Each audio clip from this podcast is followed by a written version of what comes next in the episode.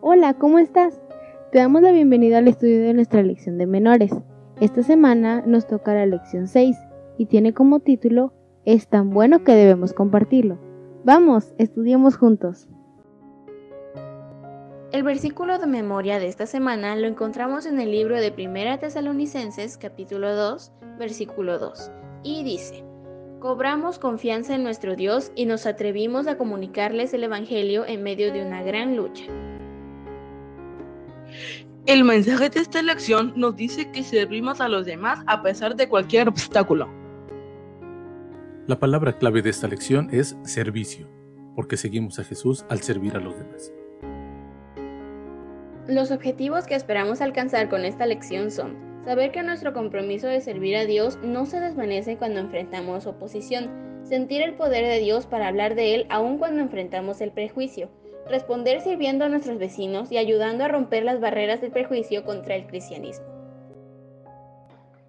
Antes de iniciar con nuestro estudio, te invitamos a tener un momento de oración. Padre nuestro que estás en los cielos, te pedimos que nos ayudes a que siempre podamos compartir de tu verdad con nuestra familia, amigos y vecinos. En el nombre de Jesús oramos. Amén. En resumen, Pablo y Bernabé predicaron las buenas nuevas acerca de Jesús mientras estaban en Iconio, en ocasión de su primer viaje misionero. Su predicación fue tan efectiva que tanto los judíos como los gentiles creyeron, pero algunos judíos se opusieron a sus enseñanzas y crearon un complot para detenerlos. Cuando sus amigos de Iconio se enteraron de los planes que había para matarlos, dijeron a Pablo y Bernabé que salieran de la ciudad por lo que ellos prestaron atención a sus palabras y abandonaron Iconio. Esta lección trata sobre el servicio. A menudo enfrentamos oposición y prejuicio cuando queremos servir a los que nos rodean. Dios ha prometido que nos habilitará con lo necesario para cumplir con el propósito que tuvo al llamarnos. Podemos continuar siguiendo a Dios y sirviendo a otros a pesar de la oposición y el prejuicio. ¿Trataste alguna vez de explicar tu creencia en Dios a otra persona? ¿Te has sentido asustado o avergonzado porque eres cristiano? ¿Cómo puedes seguir a Jesús y servir a los demás a pesar del prejuicio que podrían tener hacia ti? Un relato tomado de los viajes misioneros de Pablo contribuye a explicar cómo los seguidores de Jesús pueden haber enfrentado los diversos desafíos. Dos hombres caminaban muy fatigados hacia la ciudad de Iconio, cuando el sol llegaba a su ocaso. Tuvimos que sacudir al pueblo de nuestro calzado en otro pueblo, dijo uno de ellos, el más alto, y ahora los pies se me han vuelto a llenar de polvo. Pablo miró sorprendido a su compañero como si en ese momento se hubiera dado cuenta de que no estaba solo. A menudo reaccionaba de esa forma ya que se concentraba tanto en sus pensamientos que se desvinculaba de la realidad. Pero los creyentes que dejamos en Antioquía, comentó Pablo, estaban tan llenos de gozo que volverían a pasar por las mismas dificultades solo para ver la expresión de los rostros de los que creyeron lo que les dijimos acerca del Mesías. ¿Te fijaste en la expresión de sus caras cuando comprendieron que mediante Jesús Dios podía estar siempre con ellos? Bernabé asintió. Finalmente estaban llegando Icono, dijo Bernabé cuando entraban en la calle bordeada de las tiendecitas, todavía en las afueras de la ciudad, preguntamos dónde está la sinagoga de los judíos. Había hecho planes de comenzar su trabajo en aquella ciudad griega a la misma forma en que habían trabajado en la ciudad más grande de Antioquía predicarían primero en la sinagoga, donde seguramente habrá personas, incluyendo gentiles, que esperaban la venida del, Mesías.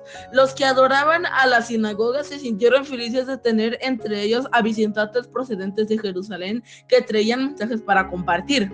De vez en cuando llegaban visitantes de Jerusalén con noticias para las comunidades judías situadas en las montañas griegas a menudo iban únicamente para recoger los diamos y las ofrendas para enviarlos a, Jerusalén.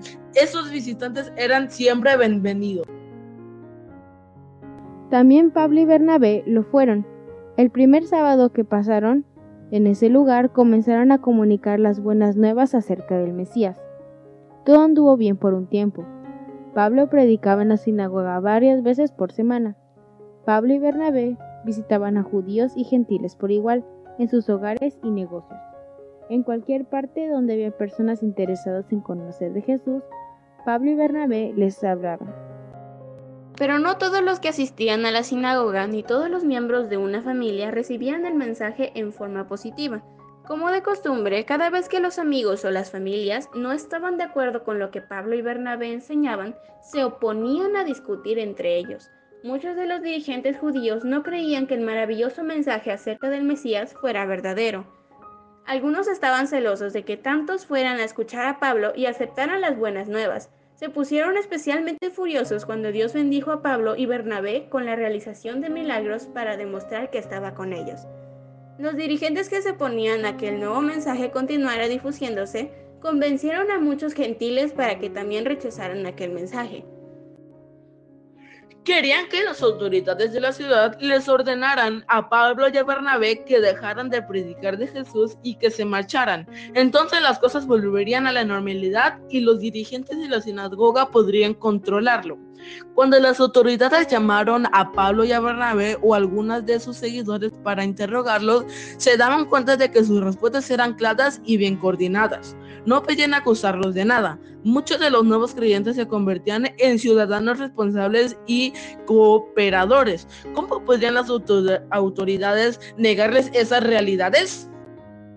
Cuanto más trataban los judíos celosos de señalar lo que el nuevo mensaje tenía de incorrecto, según ellos, tanto más la gente investigaba por cuenta propia y luego creía en dichas verdades. Finalmente, los enfurecidos y celosos dirigentes judíos decidieron hacer algo para resolver aquella situación. Contrataron a un grupo de personas malvadas e ignorantes que no entendían nada de lo que sucedía y los indujeron a formar un alboroto descomunal, esperando que eso terminara con la muerte de Pablo y Bernabé. Esperaban que los dos predicadores no tuvieran otra oportunidad para defenderse ante las autoridades. Algunos amigos de los dos mensajeros se enteraron del complot. Se apresuraron a informar a Pablo de lo que sucedía, diciendo, no corran el riesgo de que la turba les haga daño. El mensaje que predican acerca del Mesías es demasiado admirable. Salgan de la ciudad por un tiempo y después vuelvan para que sigan enseñándonos. Pablo y Bernabé siguieron el consejo de sus amigos. Si fueran antes de que la furiosa turba podrían apedrearlos, pero regresarían las nuevas nuevas que difundían eran demasiado maravillosas para no compartirlas. Te invitamos a repasar nuestro versículo de memoria. Cobramos confianza en nuestro Dios y nos atrevimos a comunicarles el Evangelio en medio de una gran lucha. Primera de Tesalonicenses 2.2 Nos alegra mucho saber de ti y de que hayamos estudiado juntos durante esta semana. Le mandamos saludos a Gloria Franco, a Carmen Hernández, a Julio González, a Hanna, a Ángel, a Melisa, a Esmeralda, del Departamento de Primarios. También saludamos a Miriam, a Paola, a Sofía, a Eulalio, a Abigail, a Juan Carlos, a Sabina Yuli, a David Gustavo, a Mario y Antonio, a Yureimi Rojas y a su maestro Elías de la Iglesia Adventista de Tlacotepec de Benito Juárez en Puebla, a Ruth Pilier de República Dominicana, a Eliani Sofía, a Ana María, a Frangerson, a José Miguel, a Keiber, a Luis, a Eileen, a Fabiana de la clase de menores de la Iglesia Adventista La Democracia en Venezuela, a Raquel Gutiérrez y a Laura Yam de la Iglesia Central Cancún 1 a Neftalí Flores Guardado, a Sally de la Iglesia Fuente de Vida de Querétaro, a Eva Severino de la Iglesia Central Quisqueya de República Dominicana, a la clase de menores en Ponce Playa, en Puerto Rico. Muchos saludos también para Villarlí Cara Gómez y a Dan Jaciel Alcara Gómez de la Iglesia Getsemaní de Villahermosa, Tabasco, a Richard de República Dominicana, a Janet Candela, a Dana Cáceres de Venezuela, a Elizabeth Antolinés a Kay Garibay de Sunnyside en Washington, a Cándida Notario de la Iglesia Nueva Chontalpa en Tabasco, a Jeremy Enrique Landaverde de El Salvador, a Natán Muñoz desde Boston, a Irving y Margarita Mendoza de Montemorelos. También saludamos a Elkin Gil Araiza Llanos, a Eitan Leonel, a Daniela Trinidad, a Merari Sánchez, a Vitalia Cruz, a Lili Hernández y Pedro Josías de la Iglesia Central de Cozoleacaque, Veracruz. A Lizani de Xochimilco, a Gabriel Chávez de Moctezuma, de Nesa, a Carlos Castañón, a Sebastián de Cancún, Quintana Roo y a Neftalí de la Iglesia San Martín. Te preparamos actividades para que puedas jugar mientras repasas la lección. Puedes encontrar los enlaces en la descripción del video. Déjanos un mensajito en la caja de comentarios para enviarte saluditos. Dinos de dónde eres y cómo te fue en las actividades. Te invitamos a darle like al video y suscribirte al canal. Toca la campanita para activar las notificaciones y comparte este video en tus redes sociales. Que Dios te bendiga y te guarde.